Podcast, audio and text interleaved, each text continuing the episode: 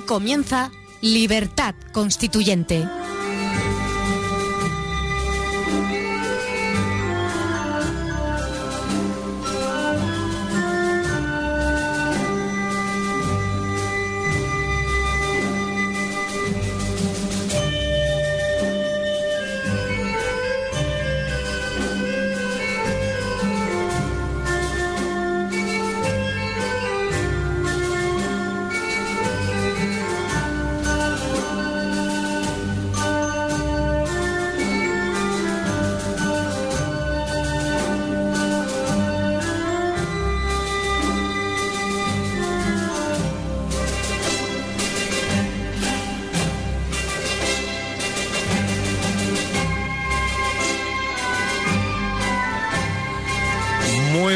A todos y bienvenidos un día más, Repúblicos. Son las 8 y un minuto del martes 8 de noviembre y esto es Libertad Constituyente, un programa dedicado al análisis, el debate y la instrucción política desde el prisma, como siempre les decimos, del criterio y la razón.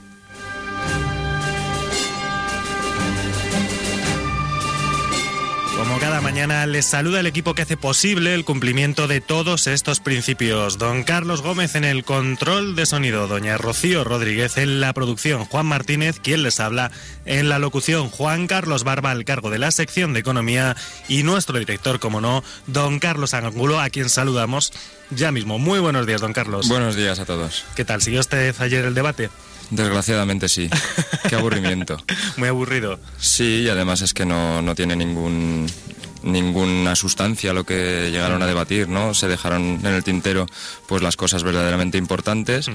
Se notó que habían pactado con anterioridad de qué cosas se podía debatir y de qué cosas no. Se notó el consenso a la hora de hablar de democracia, se notó el consenso a la hora de hablar de terrorismo, Mm. se notó el consenso y el pacto anterior al debate, con lo cual no fue un debate. Sí, la, la sensación es que no, no ha levantado grandes pasiones ninguno de los dos candidatos, ¿verdad? Parece ser que, que ha habido un vencedor tibio y un perdedor. Bueno, Sí, es todo lo contrario a lo que debe de ser un debate político, en donde debe de haber de verdad pues una explicación de lo que es el programa de cada uno y una crítica verdadera a los programas del contrario. Y de eso no hubo nada, la verdad. Fue un- pues lo que venimos diciendo en la partidocracia, mm, el tú más, el usted lo hizo muy mal y yo lo hice muy bien y nada más. No, no, no hubo mucha más cosa. no hubo gran cosa. Bueno, y creo que tenemos un editorial al respecto que en cuanto que quiera, pues procedemos a leer. Sí, vamos a leer el editorial. Realmente el, el- el editorial que podíamos haber titulado todo lo contrario a un debate de altura, Hmm. o sea, un debate de bajura. Bajura. Vamos allá. Aunque hay candidatos presidenciales en España, como en cualquier partidocracia, no hay elecciones presidenciales. Las elecciones generales son legislativas. Después, los gobiernos se forman por investidura del Poder Ejecutivo en la propia Cámara Legislativa, por mayoría absoluta, sin separación de poderes. Los jefes de los partidos, que se ponen a sí mismos en cabeza de la lista electoral, aspiran a obtener la mayoría en el Congreso que les permita ser elegidos presidentes del Gobierno. No los eligieron los votantes como candidatos, ni los eligen los diputados el día de la investidura. Todo es una ficción. Alfredo Ru- Pérez Rubalcaba y Mariano Rajoy acudieron ayer a la llamada de la Academia de la Televisión para celebrar el único debate entre las dos cabezas de lista por Madrid de sus respectivos partidos. El debate se realizó dividido en tres bloques. Primero la economía y el empleo, segundo políticas sociales y un tercer bloque sobre calidad democrática, instituciones y política exterior. En el primer bloque fue claramente superior Rajoy. Bastó con recordar a los espectadores el papel notable de Rubalcaba en el gobierno de Zapatero durante el que se han destruido más de 3 millones de empleos. Rubalcaba no supo contraatacar. Carece de la inteligencia de la maldad que sí tiene Felipe González. Solo trató de inducir en los votantes el miedo a perder el seguro contra el desempleo y la anacrónica seguridad laboral de los convenios colectivos si ganara el PP. El plan de Rajoy, flexibilidad laboral para que los ajustes de la economía frente a la crisis no se realicen mediante la pérdida de puestos de trabajo y reducir el gasto público mediante el desarrollo de la ley de modificación de la Constitución sobre el déficit, público. Rajoy espera que reducir el déficit hasta la exigencia europea, adaptar el gasto estatal a los ingresos fiscales en un entorno recesivo, sea suficiente para crear empleo y hacer crecer la economía. El plan de Rubalcaba, pedir a Europa que retrase las medidas de austeridad dos años, como si la economía pudiera suspender arbitrariamente su desmoronamiento. Sobre el ahorro en las administraciones públicas, eliminar las diputaciones, para eliminar duplicidad de competencias y un coste de unos mil cargos políticos. La magnitud del ahorro de la propuesta apenas se alcanza los 3.000 millones de euros, frente a una deuda pública de unos 700.000 millones. El verdadero agujero se encuentra en las propias autonomías, que deberían ser vaciadas de competencias hacia la Administración central para eliminar el grueso de las duplicidades, y hacia abajo a los ayuntamientos, que es donde se suministran al final los servicios públicos. Pero ese plan queda fuera del alcance de los partidos estatales, de la clase política, porque es en las autonomías donde han conseguido armar un aparato burocrático y unas redes clientelares demasiado grandes para caer sin llevárselos a ellos por delante. El segundo bloque sobre política social se centró en la dualidad de la gestión público-privada de los servicios públicos, la sanidad y la educación. Rajoy zanjó toda posibilidad de realizar demagogia de la igualdad del PSOE cuando recordó las estadísticas de Eurostat sobre la desigualdad entre los ingresos de los españoles. Estamos en el puesto 24 de 27 en la Unión Europea, solo por detrás de Lituania, Letonia y Rumanía la desigualdad de ingresos ha aumentado un 38% durante los gobiernos del PSOE de Zapatero. Aunque Rubalcaba intentó sin éxito contrarrestar estos datos con la subida de la pensión mínima que afecta a más de 3 millones de pensionistas. El tercer bloque, en el que debían de salir a relucir las causas institucionales de la crisis, el estado de partidos, lo único que se mencionó fue la regeneración democrática de Rajoy para regular a los organismos reguladores, la Comisión Nacional de la Energía o la Comisión Nacional del Mercado de Valores, etcétera, en los que el PSOE está colocando a sus jubilados de la política activa ahora que se quedan sin puestos para todos. O la revisión de la proporcionalidad y el desbloqueo de las listas electorales que propuso Rubalcaba para incentivar la participación y mejorar la relación entre electores y elegidos como si los que hacen las listas y los que son incluidos en ellas no tuvieran ya buenas relaciones. Como conclusión, Rajoy anuncia que buscará la participación de todos. Una llamada a la unidad para que el consenso de toda la clase política amortigue el golpe de la crisis. Es el punto que ya se ha alcanzado en Grecia con el gobierno de unidad nacional. Y Rubalcaba hizo un llamamiento para acudir a las urnas. Sabe que la abstención es el principal enemigo del PSOE. No se debatió nada sobre lo importante, ¿Cómo se va a reducir el interés que pagamos por la deuda pública? ¿Podemos llegar a algún acuerdo internacional con Italia, Portugal y Francia? ¿Debemos permanecer o salir de la Unión Monetaria, del euro? ¿Cómo acelerar las economías de los países mediterráneos para no ampliar la diferencia en la Europa de dos velocidades? ¿Cómo abordar una verdadera unión de Estados de Europa? Nada, no se habló de Europa, ni del euro, ni de Grecia. Los partidos presentan candidatos de bajura. El medio millón de euros que ha costado el montaje solo ha conseguido resaltar la ausencia de debate, cuyo moderador, Manuel Campo Vidal, presidente de la Academia de Televisión, valoró con el calificativo de apasionante. Apasionante bajura de miras de lo más alto de la comunicación. Rajoy no llega al aprobado. Rubalcaba suspende. Los españoles no podemos soportar más la ausencia de libertad política que nos condena a la pobreza, la incultura, el antiprogreso y la regresión de libertad lo esperable de un régimen de oligarquía política.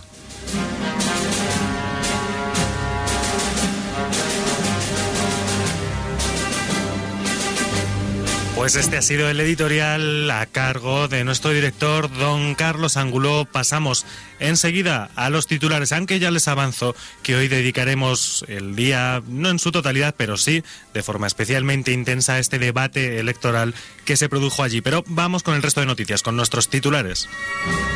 Están escuchando Libertad Constituyente. Comenzamos con noticias nacionales. El PP promete congelar cuatro años la contratación de funcionarios. En una conferencia ante el Círculo de Economía presentada por el presidente de la institución y ex líder del Partido Popular catalán, Josep Piqué, ha situado la reforma laboral entre las medidas más urgentes que debe afrontar España para salir de la crisis, por lo que ha advertido que se sacará adelante esta congelación durante cuatro años de contratación de funcionarios sí o sí, con independencia de si consensúa o no. La CNMV suspende la cotización de los títulos de Banco de Valencia. Ya se lo anunciábamos ayer por la mañana, pocos minutos, a media hora escasa de contárselo, saltaba la noticia, la Comisión Nacional del Mercado de Valores ha suspendido este lunes cautelarmente, con efectos inmediatos, la cotización de los títulos del Banco de Valencia al concurrir circunstancias que pudieran perturbar el normal desarrollo de las operaciones sobre dicho valor, sin precisar cuándo regresará al parque. La suspensión afecta a los títulos y otros valores de la entidad que pueden dar derecho a su suscripción, adquisición o venta en las bolsas de valores en el sistema de interconexión bursátil, así como a sus emisiones de renta fija. Repsol encuentra el mayor yacimiento de su historia. Repsol acaba de encontrar en Argentina el mayor hallazgo exploratorio de hidrocarburos de su historia, con un potencial a medio y largo plazo que supone casi 10 veces lo que la petrolera española controla en Brasil, su mayor apuesta estratégica de los últimos años. A través de su filial argentina YPF, Repsol ha descubierto cientos de millones de barriles de reservas recuperables de petróleo en la zona exploratoria de Vaca Muerta, en la cuenca Nauquina, que se ubica en la región centroeste de Argentina. Pasamos ya a noticias internacionales.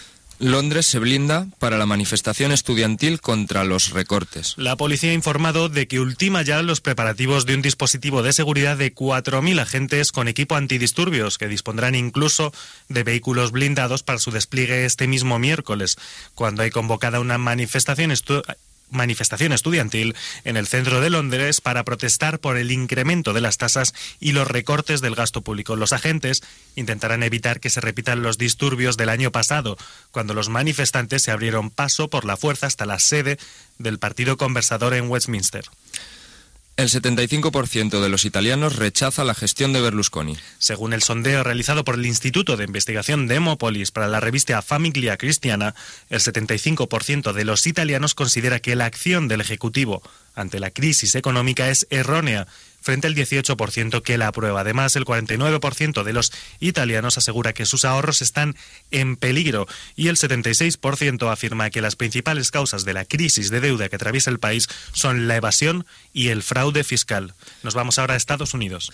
Estados Unidos alcanza la cifra récord de 49 millones de pobres. Alrededor de 49,1 millones de personas, una cifra récord, vive en Estados Unidos por debajo del umbral de la pobreza, según los datos hechos públicos este lunes por la Oficina del Censo y que corrigen al alza las cifras publicadas en septiembre, cuando se situó el número de pobres en torno a los 46,2 millones. Los datos relativos a 2010 reflejan que el 16% de los estadounidenses viven por debajo del umbral fijado por los expertos, que han tenido que elevarlo en una nueva revisión, al no tener en cuenta en el análisis previo el incremento de los costes de vida. La cifra ha pasado desde los 22.113 dólares de ingresos anuales para una familia tipo de dos adultos y dos niños a 24.343 dólares. Seguimos en Estados Unidos y mirando a Irán. Estados Unidos asegura que el último informe de la Agencia Internacional de Energía Atómica confirma sus sospechas sobre el programa nuclear iraní. El gobierno estadounidense ha afirmado este lunes que el último informe de la Agencia Internacional de la Energía Atómica, AIEA, por sus siglas, sobre Irán, en el que el organismo advierte de que la República Islámica ya tiene conocimientos suficientes para desarrollar armas atómicas. Confirma sus sospechas y advertencias sobre el verdadero objetivo del programa nuclear el desarrollo de armas nucleares. El informe de la OIEA, que podría ser hecho público hoy mismo, dará cuenta de que técnicos de Corea del Norte y Pakistán han ayudado a los especialistas iraníes a desarrollar los materiales, entre ellos los explosivos específicos que se requieren para fabricar un arma atómica. Rusia cree que atacar Irán sería un gran error con consecuencias imprevisibles. El ministro ruso de Asuntos Exteriores, Sergei Lavrov, ha advertido este lunes de que un ataque militar de Israel contra Irán sería un gran error con consecuencias imprevisibles y que no estaría justificado ni por la necesidad de defenderse de una invasión exterior ni por una resolución del Consejo de Seguridad de la ONU. Las autoridades de Israel vuelven a hablar de un posible ataque contra Irán, declaró Lavrov en rueda de prensa. Nuestra postura al respecto es bien conocida. Creemos que sería un gran error con consecuencias imprevisibles, añadió. Y mientras tanto, La aprobación de Putin cae al 61%, su nivel más bajo en una década. El primer ministro de Rusia y candidato a volver al, Kremlin el próximo año, Vladimir Putin, cuenta con una popularidad del 61%, una cifra alta para cualquier líder internacional, pero que en su caso supone su dato más bajo desde agosto de 2000, cuando la muerte de 118 tripulantes del submarino Kursk perjudicó su imagen. Por su parte, el 57% de los rusos tiene una valoración positiva del presidente ruso Dmitry Medvedev, cuya popularidad también cae, en este caso desde el 62%. El presidente de Kenia promete combatir a Al-Shabaab para lograr la estabilidad de la región. El presidente keniano Mwai Kibaki ha lanzado este lunes un alegato en favor de la lucha contra la milicia islamista somalí, al-Shaab, porque, según ha explicado en un discurso ante expertos económicos, sus actividades representan un factor desestabilizador tanto en Kenia como en otros países de la región. Para Kibaki, hacer de la zona oriental de África un entorno seguro y pacífico es la única forma de desarrollar la región y poner en marcha proyectos de infraestructura transnacionales, tal como ha dicho el mandatario durante la apertura de un Congreso de Contables Continental. Estos han sido los titulares. Hacemos una pequeña parada para publicidad y volvemos con el debate electoral. Están escuchando Libertad Constituyente. Están escuchando Libertad Constituyente, de lunes a sábado de 8 a 10 y media de la mañana y de 12 a 2 y media de la madrugada.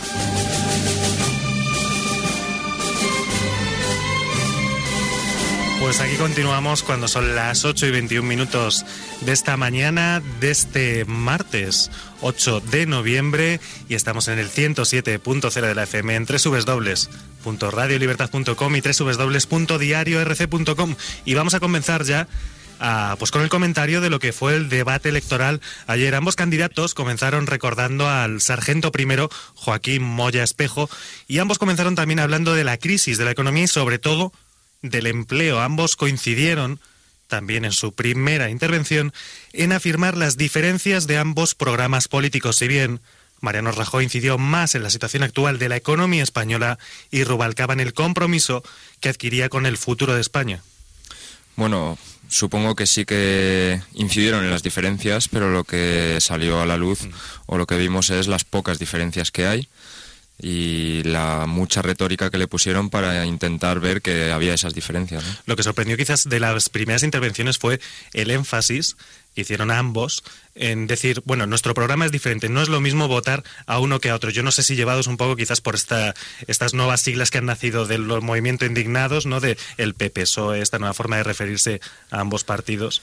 La verdad es que el PP, PSOE, Izquierda Unida, UPyD, CIU, PNV y BNG y todas las demás siglas de los partidos estatales, que son partidos que son órganos permanentes del Estado, la única política que pueden hacer es la de partido estatal, que no es más que la de repartirse toda la tarta del Estado y dejar exenta o fuera de ella a la sociedad civil. Bueno, Manuel Campo Vidal, que lo hablábamos antes, despidió el debate, por cierto, un detalle que pasó algo inadvertido, de, despidió el debate, como digo, eh, saludando al resto de formaciones políticas estatales. Un saludo un poco cínico, ¿no? ¿Verdad? efectivamente. Porque organizar un debate entre lo que se supone que son candidatos presidenciales, aunque son elecciones legislativas, recordémoslo, y no invitar a los posibles candidatos a presidente, como pudieran ser, pues hombre, si se presentan en todo el resto de España, como por ejemplo Rosa Díez mm. o el candidato de Izquierda Unida o el candidato nuevo del partido Equo, se llama. efectivamente. Pues si hubiera sido un debate así a cinco, con los cinco que presentan candidatura en toda España, pues podríamos decir aún más que era un, debate, iba a decirle democrático, no, no porque no es democracia, pero al menos estarían representados todos los candidatos. Eh, al estar solo el Partido Popular y el PSOE, pues es normal que los indignados vean esto como una especie de bipartidismo y que crean que es una democracia imperfecta, cuando lo que hay es una ausencia total de democracia. Efectivamente. Bueno, pues comenzado ya el debate, cumplidas las formalidades del primer, la primera intervención que, como saben, comenzó Mariano Rajoy y después prosiguió Rubalcaba, comenzó el debate dividido, como ya saben, en tres partes, tres bloques temáticos, economía y empleo, primero, políticas sociales y democracia después, y política exterior, eh, no, políticas sociales después y democracia y política exterior al final del tercer bloque. Y comenzamos por el primero, que abrió Alfredo Pérez Rubalcaba. Así comenzaba haciendo una mención al supuesto programa oculto del Partido Popular. Muy bien, señor Rajoy, ustedes llevan tres años diciendo lo que usted acaba de decir, que el único problema de la economía española es el gobierno. Y sugiriendo la idea de que un cambio de gobierno cambiará las cosas. Idea que usted sabe que es absolutamente falsa. No han hecho un solo análisis de fondo de la cuestión y lo que es peor, no han puesto prácticamente ninguna solución encima de la mesa. Yo creo que hoy usted tampoco lo va a hacer. Le diría hoy menos que nunca. Porque estoy convencido que usted sabe que si cuenta lo que tiene en la cabeza, ni sus propios electores le darán el voto. Por eso va a estar usted seguramente callado. Estas fueron las primeras palabras de Alfredo Pérez Rubalcaba en el debate propiamente dicho, las primeras palabras sujetas a réplica.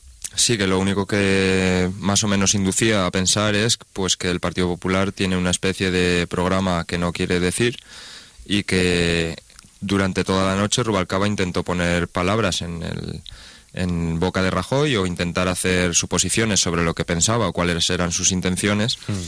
Y entonces, pues claro, intentar basar un, el fundamento de un debate en lo que crees que piensa el rival, pues no, no, parece nada de... Fue una de las estrategias de las que se habló antes del debate que seguiría Rubalcaba, que era esta de eh, bueno, sacar a la luz el programa oculto del Partido Popular, aunque finalmente solo haría mención a este programa oculto en esta ocasión y posteriormente, cuando Rajoy se lo señalase, lo negase Alfredo Pérez Rubalcaba. Así que, bueno, después de esta primera intervención de, de Alfredo Pérez Rubalcaba, escuchábamos la réplica de Rajoy que se salía momentáneamente del guion y, bueno, nos dejaba el primer momento tenso entre ambos candidatos, el primer rifirrafe, tras confundir el apellido de Rubalcaba con el de su antecesor. José Luis Rodríguez Zapatero. Lo escuchamos. Ha empezado su intervención el señor Rodríguez eh, Pérez Rubalcaba. Eh, es que hace cuatro años estuve aquí con el señor Rodríguez Zapatero. Perdió el debate, lo recuerdo. Eh, no voy a estar sí, pero es que me lo recuerda usted porque han hecho exactamente las mismas políticas a lo largo de, de todos los años. Usted es corresponsable, usted es señor Rodríguez Zapatero. Bueno, yo no sé esto muy bien que nos deja el señor, a lo mejor es pura costumbre, ¿no? Porque Rajoy ya ha debatido unas cuantas veces con, con Rodríguez Zapatero, a lo mejor es que da igual quien pongan, en una partidocracia al final te da igual quien esté, no que esté uno que otro. Bueno, el tema este del lapsus, no sé si fue verdaderamente un lapsus o estaba preparado, ¿no? Porque si lo repite una vez, luego supongo que pondría cuidado en no repetirlo, pero es que no fue, no fue una, fueron dos o tres, ¿no? Eh, realmente da igual. A lo mejor reciclan, reciclan guiones de otros. Se olvidaron de borrar el apellido, no, no sé. La verdad es que físicamente no se parece mucho Rubalcaba a Zapatero pero bueno, es el Partido Socialista enfrente del Partido Popular, al final es lo que cuenta. Bueno, y ya comenzando con el tema más sobre lo político, escuchábamos la primera agarrada de ambos candidatos y para hacer más ágil y fluido el comentario del debate a partir de este momento vamos a ofrecer las intervenciones de ambos candidatos por bloques temáticos y no tanto cronológicamente. Comenzamos con el primer punto de fricción de la noche, la gestión de la banca y los activos tóxicos que saca colación Rubalcaba. Lo escuchamos. Y hay una frase que querría que esta noche me explicara aquí, en este debate. Dice literalmente su programa, facilitaremos la gestión activa del patrimonio dañado de las entidades financieras que lo precisen gestión activa del patrimonio dañado, es decir, del patrimonio de los llamados activos tóxicos. Yo me gustaría que nos dijera aquí si está usted pensando que desde los poderes públicos, es decir, desde el dinero de los españoles, paguemos el resultado de la especulación que se produjo con su ley en el año 98. Es decir, paguemos los llamados activos tóxicos a los especuladores. Si es así, señor Rajoy, ya le digo de antemano que yo no estoy de acuerdo. Hasta ahora los únicos que han aportado dinero a las entidades financieras, bancos y cajas de ahorro han sido ustedes. Eh, no lo olvide. En cuanto a esa frase, yo lo único que quiero es que se pongan las, las viviendas eh, a la venta y yo desde luego no pienso dar ni un solo euro de dinero público a diferencia de lo que han hecho ustedes. Bueno, pues este, escuchábamos a ambos candidatos, tanto a Alfredo Pérez Rubalcaba primero como a Mariano Rajoy después. Y ahora escuchamos a don Carlos Ángulo. Bueno, sí, es que estaban echándose las culpas el uno al otro sobre quién había provocado la burbuja inmobiliaria, que si había sido la ley del 98. El asunto es que da igual quién hubiera aprobado esa ley, porque aunque la aprobó el Partido Popular, la ley de, que permitió la burbuja inmobiliaria, el Partido Socialista ha tenido tiempo de sobra para haberla modificado, eliminado o, reformado y tampoco lo ha hecho. Y de hecho luego los datos que daba Rajoy era precisamente que la mayor especulación o la, el crecimiento mayor de la burbuja inmobiliaria se había dado durante los años del gobierno de Zapatero. Bueno, pues seguimos con un poquito más de burbuja inmobiliaria y de ley del suelo del 98 ha vuelto a hablar eh, usted de la especulación, pero yo le he dado los datos de vivienda. Es que en la historia de España tienen ustedes el récord de viviendas iniciadas y tienen ustedes el récord de viviendas visadas por los arquitectos. ¿Por qué no hicieron nada? Hablaba usted de la burbuja inmobiliaria, hablaba usted de las casas. Las casas del 2005 se empezaron en el 2002, usted lo sabe como yo. Ojalá construyéramos casas en unos meses. Por tanto, esos datos que usted ha sacado del 2004, del 2000, esos son todos suyos. Y decía esto de la burbuja inmobiliaria es un invento de los socialistas. Mire, en el año 2004 nos gastábamos el doble en deducciones de vivienda que ni más Ahora es justamente lo contrario. El primero es un modelo de desarrollo del ladrillo, el segundo del conocimiento. Yo estoy en el segundo. Y por tanto, más y más de y una construcción equilibrada, no como tenemos no, no como tuvimos aquí en los años 90, que nosotros efectivamente tardamos mucho en pincharla, y es verdad, la teníamos que haber pinchado mucho antes. Pero el hecho es que no lo hicimos, pero creyó, la creció con ustedes, la crearon ustedes y fue la ley del 98. Bueno, pues Alfredo Pérez Rubalcaba que asumía que aceptaba que habían pinchado tarde la burbuja inmobiliaria, pero aún así seguía echándole las culpas a Rajoy, que hacía lo mismo de nuevo. Hombre, más que habían pinchado la burbuja, yo creo que les explotó en los morros, ¿no? Eh, quiero decir que no han hecho nada, simplemente se les han venido los sucesos encima y encima no han sabido reaccionar, solo han reaccionado pues con mentiras. Recuerdo, por ejemplo, el debate entre Solves y Pizarro en las elecciones pasadas, en donde se negó la crisis y cuatro años después pues se ha demostrado que aquel debate lo ganó Pizarro. Hmm. Pero claro, ahí se queda. Bueno, pues hablábamos de la crisis y eh, de la burbuja inmobiliaria, hablábamos de la ley del suelo del 98, sin embargo, el tema estrella de este primer bloque de economía y empleo fue, fueron los comentarios que se hicieron al respecto del seguro de desempleo y la reforma laboral. Escuchamos a los candidatos. He leído unas declaraciones suyas del diario La Nación de Argentina donde usted dice dice pura y sencillamente que va a revisar el seguro de desempleo. Me ha hablado del seguro de desempleo y cita unas, eh, La Nación.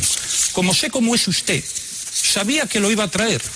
Mire, tengo aquí una carta del redactor de La Nación que, que se dirige a mí y dice que lo que aparece en La Nación es un error de interpretación del periodista en su buena fe. ¿Cómo me puede usted hablar a mí del desempleo, señor Pérez Rubalcaba?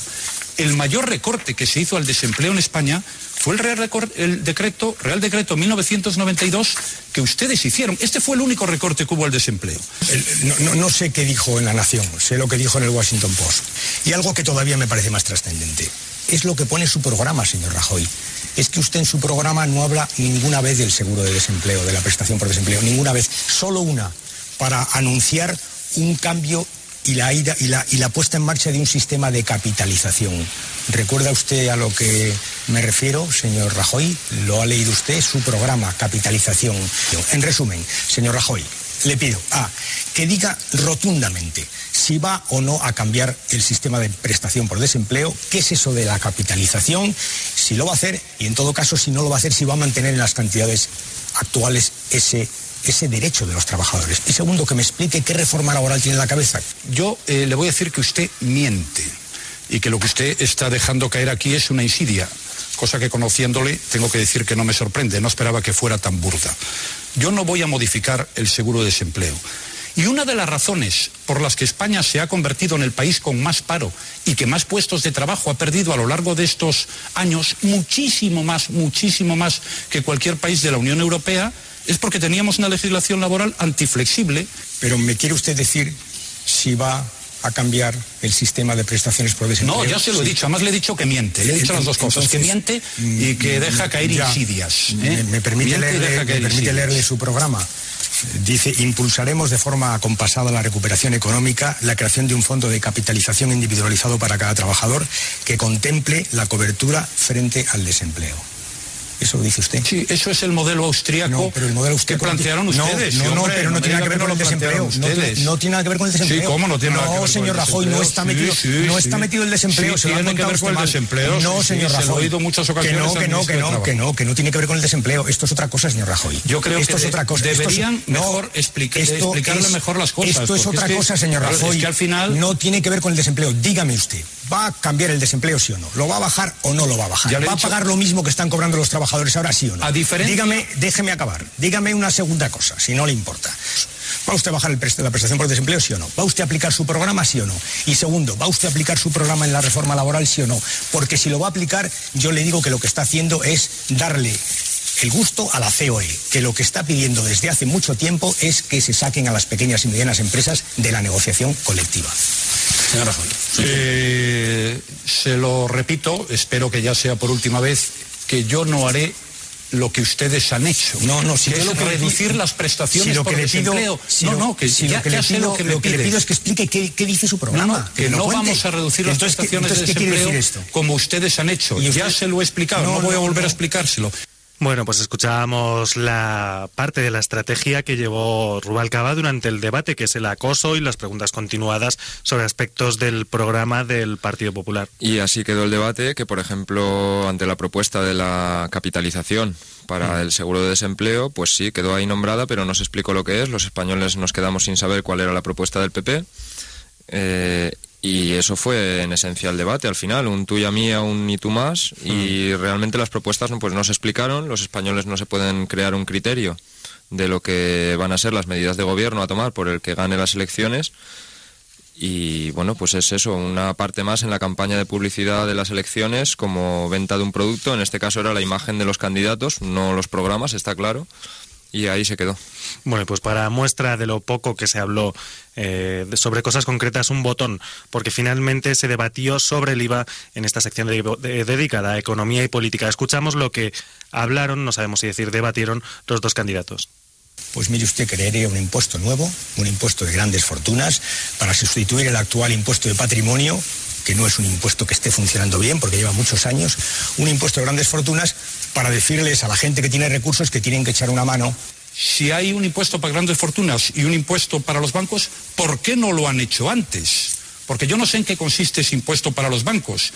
Yo lo único que me interesa de ese impuesto para los bancos, aparte de que me lo explique usted, si lo tiene a bien, es si eso sirve para que haya más crédito en España. Porque a mí eso sí que me importa.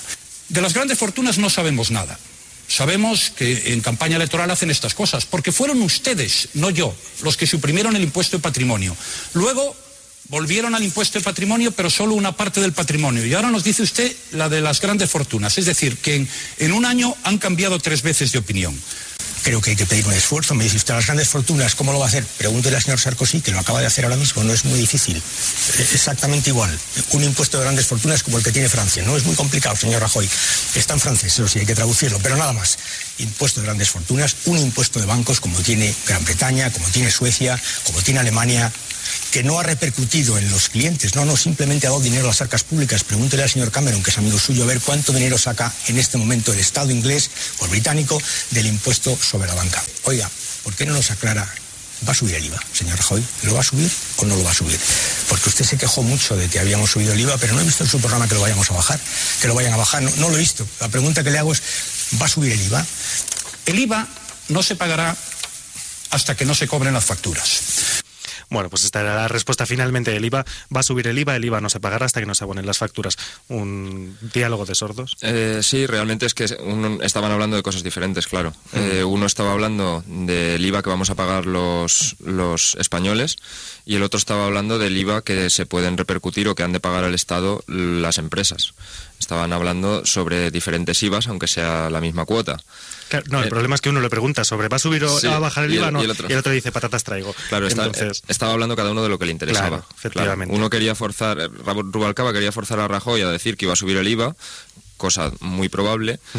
y Rajoy le echaba en cara a Zapatero que podía haber solventado parte de los problemas de los autónomos y de las pequeñas empresas ahora mismo en Mm. España, que es el no tener que pagar el IVA mientras no se cobren las una facturas. medida largamente esperada por autónomos. Además, Mm, una de las medidas que mejor aceptación están teniendo del programa del Partido Popular. Bueno, es que tú, yo me puedo imaginar, aunque yo no sea autónomo, me puedo imaginar el tener que pagar un IVA de una factura que todavía no se ha cobrado. Efectivamente. Bueno, pues pasamos ya al segundo bloque temático de la noche, que fue el dedicado a políticas sociales. Comenzaba el bloque Mariano Rajoy, enunciando la idea que defendería, la verdad, durante todo este bloque temático, que la mejor política social es crear empleo. Bien, eh, los españoles eh, no quieren que nadie quede en el camino. Eso es lo justo. Ahora, dicho esto, el principal problema para conseguir ese objetivo es disponer de los recursos suficientes para ello. Y para que las administraciones tengan dinero es necesario que haya empleo. Por eso el empleo es el gran objetivo nacional para los próximos cuatro años. Por eso la mejor política social es crear empleo. La mejor política social es crear empleo, fue el argumento que utilizó durante todo el debate. Ya Rubalcaba intentó entrar por varios frentes y Rajoy, bueno, pues esta fue la arma dialéctica que utilizó. En un determinado momento le llegó a decir Rubalcaba que esto era una frase de primero de economía y él se defendió diciendo que, bueno, que era sentido común, puro y duro. Bueno, sí, es que mm, en realidad parece una obviedad, ¿no? Que la mejor política social es pues el empleo, claro, que todo el mundo tenga trabajo. Él se refería sobre todo a los ingresos que va a generar la gente que sí que está trabajando, que la gente parada pues no tiene esa capacidad ni de consumo ni de pagar impuestos. Pues sí, es una obviedad, es de sentido común, lo que pasa es que Rajoy no indicó cómo iba a conseguir aumentar el empleo. Efectivamente. Y lo que parece una incoherencia es las medidas que propone Rajoy de recorte, por un lado, y la de cómo va a hacer crecer la economía mm, poniendo medidas de recorte, ¿no? Bueno, pues el tema estrella, desde luego una duda que esperemos que nos resuelvan pronto porque sería importante. El tema estrella, sobre el que hubo más discordia, además, fue sobre el tema de la sanidad en este segundo bloque y su posible privatización que comenzó planteando Alfredo Pérez Rubalcaba. Lo más importante para los ciudadanos, creo en este momento, es su sanidad y su educación. Y, le diría, fíjese, le diría más, yo creo que es más importante la sanidad, aunque es verdad que tiene problemas de financiación. Por eso yo he hecho una propuesta de financiación que tiene tres elementos. Por una parte el ahorro, que venimos haciendo con éxito en los últimos años. Concretamente hemos ahorrado casi 4.500 millones. Por otra parte, un impuesto que creo que hay que pagar. Tiene que pedir un esfuerzo a los ciudadanos, a los que fuman y a los que beben. Y finalmente hay que decirle a las administraciones autonómicas algo muy importante, que es que si hay dinero para sanidad se lo tienen que gastar en sanidad. Y hay un problema, señor Rajoy, que me preocupa, que tiene que ver con la privatización. Está pasando que poco a poco los hospitales privados están quedando con los enfermos menos costosos que están pasando a los hospitales públicos. Y si eso se confirma, y si eso se consolida, y si llega un momento en que los hospitales públicos tienen que hacerse cargo de los enfermos más onerosos y los hospitales privados se quedan con los enfermos menos caros, es evidente que los hospitales privados seguirán ganando dinero, pero el sistema público de sanidad entonces quebrará. A lo que Rajoy respondía preguntando por los recortes del gobierno en sanidad. Rubalcaba respondía citando de nuevo el programa electoral del Partido Popular. Los escuchamos. Oiga, y si le preocupa tanto eh, la sanidad pública, ¿me puede explicar por qué en este último presupuesto han reducido las partidas dedicadas a la sanidad el 8,2%, porque estaba usted cuando se hizo ese presupuesto. Si se hace una política económica que cree empleo, la gente empieza a pagar más impuestos, sube la partida de IRPF, la partida de IVA y la partida de impuestos especiales y con eso habrá dinero para financiar la sanidad, la educación y el resto de los servicios públicos. Sí, señor Rajoy, mm, hay que financiar la sanidad pública. Y lo que más me sorprende, sabe usted, de su programa electoral es que ¿Sabe cuántas menciones hace a la financiación de la sanidad pública en el programa electoral? Ninguna. Para usted no existe ese problema no, no, existe el problema de financiación de la sanidad ¿Y, pública. ¿Y, y, qué insinúa usted con esto? No, insinúa que, le, que le, preocupa, le, preocupa, muy poco. Ah, pues me preocupa mucho. Pues, mala pues, conclusión. Pues, pues eh, no, mala conclusión. Se lo han explicado mal. Lo han no, explicado no, no, lo explica mal usted en su programa. No, es que lo he leído yo. No, no, es que estoy hablando de su programa. Es no de que no lo, lo, ha entendido, no lo ha entendido bien. Que no, no digo nada más. Que no lo he entendido bien, lo he leído. No, hay ninguna, no hay ninguna señor Rajoy, no hay ninguna mención a la financiación de la sanidad pública y eso no es cuestión de entendimiento, es cuestión de que no la hay. Se les ha olvidado a usted. ¿Sabe por qué? porque no les preocupa. Ambos terminaban, ambos candidatos terminaban discutiendo de nuevo por la privatización de la sanidad pública. ¿Sabe usted que en el presupuesto de la Comunidad de Madrid de este año sube un 30% la sanidad privada y baja un 2% la sanidad pública? Eso es de lo que trataba de hablarle, del problema de fondo de la sanidad privada. Me habla de la privatización de, de la sanidad. Eh, mire, es que yo no conozco que haya privatización de la sanidad en España. Que hay eh, gestión privada de algunos hospitales, sí, en todas las comunidades autónomas. Fíjese, ustedes han estado gobernando en Cataluña ocho años y la, la, iniciativa privada gestiona el 22% de la atención primaria, el 22%, y una parte muy sustancial de los hospitales. Y hace poco en Baleares, antes de que ganáramos las elecciones, pues se aprobó una concesión a 33 años para un gran hospital que allí se hizo. Es usted el que no menciona ni una palabra de financiación. Y yo le digo que en sus comunidades autónomas empieza a haber derivación de los, de los enfermos más costosos hacia la sanidad pública para mantener el negocio de la sanidad privada, señor Rajoy. Y eso es gravísimo. Eso sí que pone en cuestión. Eso es otra Eso es gravísimo. Suya. Eso es gravísimo, señor Rajoy. Y yo le digo que eso es lo que hay que corregir. Lo tenemos eso que corregir. Es suya. Si no, eso los datos. es gravísimo. ¿En qué hospitales eso y en qué comunidades? Pregunte usted en Valencia. No, no, no. Yo pregunte no usted en la comunidad de Valencia. No, pregunte usted en la comunidad de Valencia lo que está pasando. Oiga, lea la prensa, lea la prensa de no, no, ayer por la mañana, de ayer domingo. Es que estuve en un mitin en Valencia, no me costó más que leerlo. Se las, lo mandaré mañana, las señor Rajoy. Se lo mandaré mañana, señor Rajoy. No, no, mañana le mandaré la prensa para que la vea usted. Está pasando. Bueno, pues ya lo escuchan, el candidato Alfredo Pérez Rubalcaba, que al final del debate se comprometió a llevarle yo no sé cuántos documentos a don Mariano Rajoy. Mariano Rajoy a su otros vez también tantos, ¿eh? otros tantos, sí. efectivamente. Es, es, que parecía un diálogo de besugos, ¿no? Porque, vamos, no sé, el, el achacarse defectos el uno al otro diciendo lo que sale en la prensa o lo que tenía que haber leído o haber entendido uno del programa del otro. Bueno, explíquennos a los, a los españoles qué es lo que piensa hacer cada uno si llega al gobierno eh, y cómo lo va a hacer porque es, vamos, es que lo que no tiene explicación es que digan que van a crear empleo sin decir cómo, diciendo que van a tomar medidas que son contradictorias con las de crear empleo. Eh, Rubalcaba, por su parte, pues, bueno, la verdad es que Rubalcaba habló poco de gobierno, porque yo creo que él mismo tiene interiorizado que no va a gobernar. Y, bueno, pues, mmm, así queda el debate, en, algo inane. Pues sí, algo inane y además eh, aturullado, porque hubo bastantes gritos y bastantes veces que se tuvieron que, se, tuvimos que escuchar las dos voces de los candidatos solapándose. Sin embargo, no solo se habló de sanidad, sino también de pensiones. Aunque sin mentar, dato curioso por parte de ninguno de los candidatos, el reciente aumento de la edad de jubilación no se utilizó como arma para el debate por ninguna de las dos partes. Lo que sí nos dejó el debate sobre pensiones fue la imagen de Alfredo Pérez Rubalcaba enseñando el primer gráfico de la noche. Lo escuchamos. Yo quiero hablar también, además de la sanidad, de las pensiones.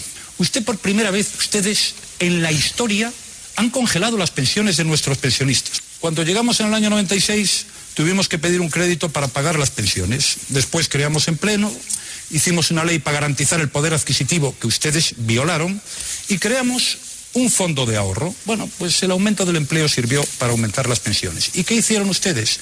Las congelaron. Pensiones. Efectivamente, eh, hemos hecho una política de pensiones que me gustaría poder explicar, de pensiones mínimas. Y he traído un gráfico que lo voy a enseñar simplemente para que lo vean los ciudadanos. Pensiones mínimas, 3 millones de pensionistas. Esto es lo que había cuando llegaron ustedes al gobierno, ganaba 378 euros. Cuando se fueron ganaba 492 euros, una subida de 114 euros. Ahora ganan exactamente 742, una subida de 250 euros.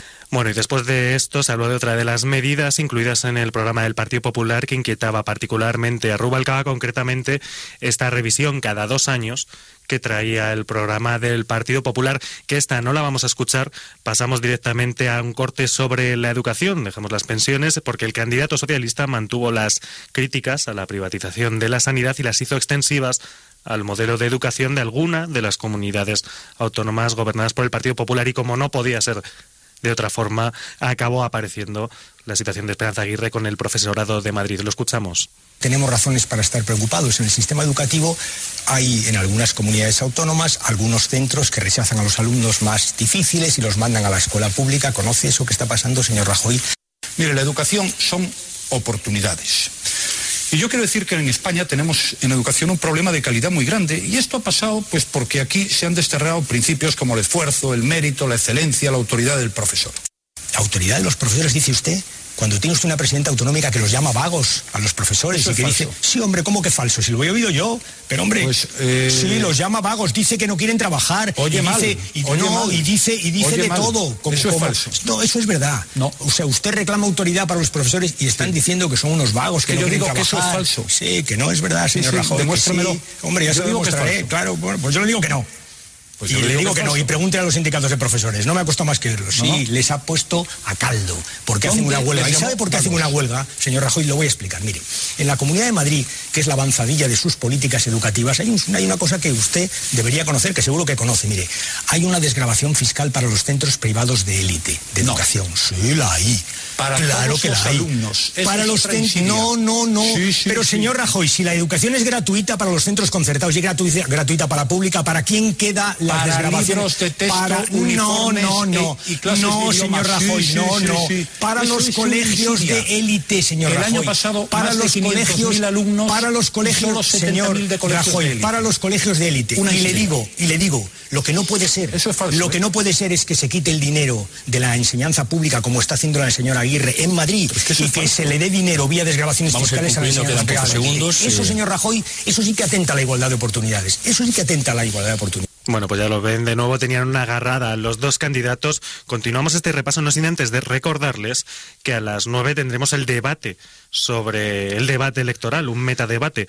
Así que, bueno, mientras tanto continuamos con este repaso para que, bueno, si alguno ayer se lo perdió o no lo tiene lo suficientemente fresco, pues lo pueda seguir perfectamente. Carlos Ángulo. No, iba a comentar simplemente sobre este último rifirrafe en el que utilizaban la educación para tirarse los trastos cada uno a la cabeza del otro. Y bueno, Rajoy a lo mejor quizá no estuvo tan hábil como Rubalcaba ahí, mm, no se había preparado tanto sobre el sistema educativo, pero podía haberle recordado a Rubalcaba que, por ejemplo, en la comunidad autónoma andaluza, que es la que ha sido empleada en España como laboratorio de puesta en marcha del sistema o de los planes de estudio y de los nuevos sistemas educativos por parte del PSOE, de la Junta de Andalucía, pues hay que recordar que en los informes PISA la comunidad andaluza sale muy mal parada. Hmm. Bueno, pues pasamos ya al último bloque del debate, el dedicado a la democracia y la política exterior, aunque de democracia se habló más bien poco, apenas nada. Escuchen. Preocupa mucho la democracia a muchos ciudadanos. Tenemos un sistema que ha funcionado muy bien, un sistema electoral que ha funcionado muy bien, pero creo que ha llegado la hora de que revisemos el sistema electoral, de que hablemos los grandes partidos políticos y todos los partidos políticos, primero, para mejorar la relación entre los electores y los elegidos. Segundo, probablemente para revisar nuestra proporcionalidad. Y, tercero, y esto forma parte de la primera idea, para desbloquear las listas. Yo creo, señor Rajoy, que podíamos eh, trabajar en esta dirección. Pi- pienso que es bueno que los ciudadanos puedan, dentro de una lista eh, definida por un partido, cambiar el orden de los que forman parte de la lista. Creo que eso incentivaría la participación, incentivaría también, incentivaría también el trabajo de los elegidos. Tiempo para el señor Foy. Y vamos a hacer una reforma, este es otro tema importante, esto sí que es regeneración democrática de los organismos reguladores, donde ustedes han colocado, señor Pérez Rubalcaba podía explicármelo, a todas las personas que están cesando en los altos cargos de la Administración del Estado. Están llenos los organismos reguladores, es que no han tenido ni un, ni un poquito de pudor en este tema. Y yo me he quejado personalmente a la vicepresidenta económica, señora Salgado. Señor Rubalcaba. Alfredo Pérez Rubalcaba, que decía la palabra democracia durante el debate una vez, la palabra empresa 31 veces, y Mariano Rajoy, que no decía la palabra democracia ni una vez, sino regeneración democrática, y pronunciaba la palabra paro 23 veces. Bueno, sí, la verdad es que lo tienen mal para hablar de democracia los partidos estatales y más sus dirigentes, porque cada vez que hablan de lo que ellos llaman democracia, que no es más que su sistema de partidos, del estado de partidos, pues hablan de lo mismo, de repartirse proporcionalmente, proporcionalmente el Estado a nivel material y a nivel de cargos, y lo único que hablan es de mejorar esa proporcionalidad, quiere decirse repartírselo de otra manera, pero seguir repartiéndoselo, y cuando hablan de mejorar la relación entre elegidos y, y votantes, o electores y elegidos, pues de lo único que hablan es, por ejemplo, de desbloquear las listas, cuando ya sabemos que las listas electorales el que elige en las listas es el que hace la lista, no el que la vota. Bueno, de lo que sí que se habló un poquito más fue sobre las diputaciones provinciales. No sé si quieres opinar algo al respecto. ¿Escuchamos el corte o...? Bueno, lo podemos oír, pero vamos, que fundamentalmente lo que dice es que para ahorrarse 3.000 millones de euros vamos a eliminar una institución o una serie de instituciones como las diputaciones provinciales cuando no está ahí el meollo de la, de la burocracia estatal que hace tan ineficiente esta partidocracia para gestionar la economía. Y es que el- la burocracia estatal está sobre todo en las autonomías. Entonces, claro, vaciar las, las competencias del- de, las, de las provincias para pasarlo a las autonomías es como dejar el problema tal como estaba. Bueno, lo que sí que hay que destacar es que esta tercera parte del debate se abrió con Rubalcaba interpelando a Mariano Rajoy por el recurso que presentó el Partido Popular contra la ley de matrimonio homosexual y Mariano Rajoy, pues la verdad es que se salió, ya no podemos decir se salió contra la tangente porque no tocó en ningún punto el matrimonio homosexual, sino que, bueno, directamente se puso a hablar de las diputaciones, de la duplicidad de, de funciones y eh, parece ser, simplemente lo, lo digo porque parece ser que para esta última parte del debate tenían un programa completamente diferente, tenían una proyección del debate radicalmente distinta, aunque en las otras dos secciones parece que hubiese más acuerdo o más coincidencia. Sí, sin entrar al fondo del punto en concreto del matrimonio homosexual o de lo que nos parezca a nosotros de si está bien o está mal, eh, sin entrar en ese tema, pues sí, es cierto que cada uno tenía su plan y es donde más divergían y entonces ahí quizá cada uno se, se puso a explicar un poco más lo suyo.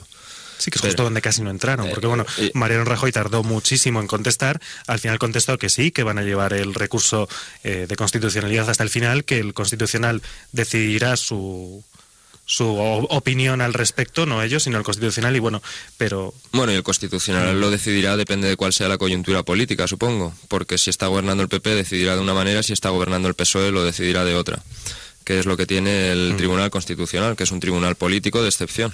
Bueno, finalmente ambos candidatos también hablaron sobre conciliación de vida laboral y familiar eh, sobre la mujer también, aunque ambos candidatos se limitaron a hacer, bueno, pues unos cuantos apuntes generales sin enunciar realmente ninguna medida.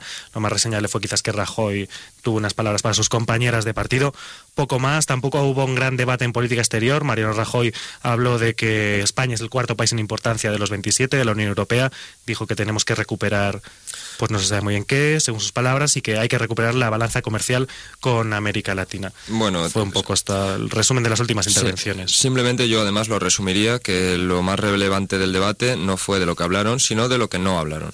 Y ahí sí que se se puso de manifiesto el consenso que hay en no hmm. hablar de temas pues como el euro, de no hablar de temas como Europa, de no hablar de temas como la guerra, Afganistán. Libia, la OTAN, eh, el escudo antimisiles, de política exterior de verdad, de, de, cosas que, que, pueden tener una relevancia en el futuro, eh, en un futuro cercano además, y que los españoles pues a, a base de no ser informados y de ser esquivados estos temas, pues no pueden formarse un criterio, una opinión, y eso nos va a costar caro. Bueno, pues un debate muy en clave interna. La verdad sí que salió poco de nuestras fronteras y habló más bien poco de fuera de España. Bueno, pasamos ya a las portadas de los diarios españoles de pago. Vamos a hacer un rapidísimo repaso porque vamos de tiempo regular. El diario El País, Rajoy gana por estrecho margen. El diario El País que concede la victoria al candidato popular. El 46% da vencedor al líder popular frente al 41% que apuesta por el socialista. Pasamos al diario ABC. Rubalcaba trata a Rajoy como presidente, una de las cosas más, más habladas, porque no hablaba en condicional qué haría usted, sino qué hará, qué hará, qué hará, qué va a hacer, efectivamente. El diario El Mundo, Rubalcaba da por hecho que Rajoy ganará las elecciones, incidiendo en el mismo fenómeno. el diario La Razón, Rajoy presidente, directamente, más claro, agua. Y el diario La Vanguardia, Rajoy se afianza. Bueno, pues un comentario sobre todas las portadas y es lo que yo también pude ver anoche en el debate y es que se confirma hmm. que la última bala que le quedaba a Rubalcaba en la recámara, que es precisamente era el debate de ayer, se ha quedado en pólvora mojada, ni siquiera está disparada, quiero decir que no se va a disparar nunca más y el resto de campaña pues prácticamente sobra. Lo único que va a haber son movimientos pues de última hora de algunos indecisos y la única opción válida la estamos viendo, que es la abstención, y además sabemos que es el principal preboste del, del, PSOE. Quiero decir, el PSOE lo que más daño le puede hacer es la abstención, ni siquiera el voto al PP. Y al PP la verdad es que le importa poco, ellos con ganar la mayoría absoluta ya lo tienen todo hecho. Mm, les va a tocar la gran parte del Estado, le va a tocar gestionar pero que no se piense Rajoy que esto va a ser un camino de rosas porque la que nos viene desde Europa y desde el resto del mundo va a ser de AUPA. Bueno, pues aquí concluimos la primera hora dedicada a este repaso del debate electoral. Recuerden que ahora mismo continuaremos con el debate ya con don Antonio García Trevijano, dirigido por don Carlos Angulo, el debate sobre este debate electoral de nuevo. Vamos a publicidad, un momentito, tres minutos y volvemos. Están escuchando Libertad Constituyente, de lunes a sábado de 8 a 10 y media de la mañana y de 12 a 2 y media de la madrugada.